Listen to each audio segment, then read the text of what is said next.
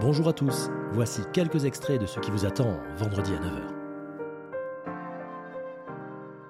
je t'avoue que moi j'ai toujours cette réticence là à me dire euh, même encore aujourd'hui tu vois j'ai alors j'ai eu un complexe assez bizarre tu vois d'ailleurs c'est un, un, peu un sujet je sais pas si certains l'ont déjà eu mais j'ai toujours eu un peu de mal à me dire je rentre dans une boutique horlogère et je vais mmh. faire sortir des montres à 8-10 000 euros à la nana pour les essayer alors que je sais au fond de moi que bah, je vais je vais pas l'acheter juste pour le plaisir d'essayer j'ai toujours eu cette cette notion peut-être de jugement que le mec se dise regarde-moi le celui-là euh, il vient juste m'emmerder alors qu'en fait il a pas les ronds pour se la payer quoi c'est un peu con. Et ça, alors ça, c'est tu mets, tu mets le doigt sur un sujet qui est hyper intéressant euh, et qui touche beaucoup de gens. Et moi, c'est ce à quoi euh, euh, j'ai vraiment envie qu'on tente vers quelque chose d'autre.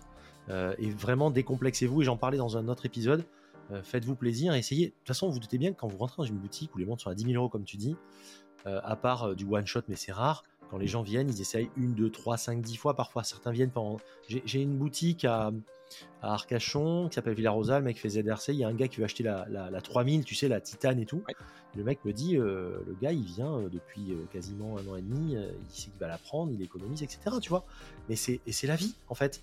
et, et je, discutais avec un, des, vendeurs, un des conseillers de chez Mornier à Bordeaux, qui me disait pareil, on, on, essaie de faire en sorte que les gens passent le SAS plus facilement. Déjà, tu as, le SAS qui fait un mur quelque part, hein, tu vois. Oui, bien sûr. Ça peut être assez impressionnant faut se faire plaisir, faut essayer, franchement. Et les gens sont heureux, enfin, les gens sont ravis de te faire essayer en plus. Hein. donc faut vraiment. Euh, ah non, mais des, des fois, t'en as qui sont, qui sont dans l'échange, tu vois. Sur, euh, alors le mec chez, chez Dubu, il m'avait dit ça pour la blague, tu vois. Mais euh, peu de temps après, j'étais donc toujours avec ce même, pour faire le lien, ce même vendeur. Je passe chez Zenith, parce qu'à l'époque. J'étais pas loin de tout ce qui était. On était dans la phase avec mon épouse de mariage, etc. Donc elle m'a dit bah écoute, toi tu m'offres une bague, moi je t'offre une montre. Bon bah ok, du coup je vais chez ah, Zenith. En fait, Ouais, je cherchais, je cherchais une montre en fait. Euh, j'ai pris un style du coup totalement différent, mais je cherchais une montre en fait peut-être ultra fine. C'était une petite seconde chez Zenith, etc. Et le mec me dit mais euh, m'a dit tu veux ça? Bah je dis ouais, déjà ça rentre à peu près dans les critères de prix mmh. ou tu vois non plus. Et il m'avait sorti en fait parce qu'il a vu que j'étais en kiff et là il avait, il avait vraiment assuré. Il m'avait sorti la Zenith euh, Christophe Colomb, donc vert avec un dôme tourbillon laqué dessiné. Enfin, je lui ai dit, ouais, mais ça, c'est. Il me dit, bah, c'est une pièce d'horlogerie, t'es sur du métier d'art. Et le mec, il a pris le temps de me l'expliquer et tout. Et finalement, j'ai trouvé pour le coup l'expérience client, ouais, vraiment cool.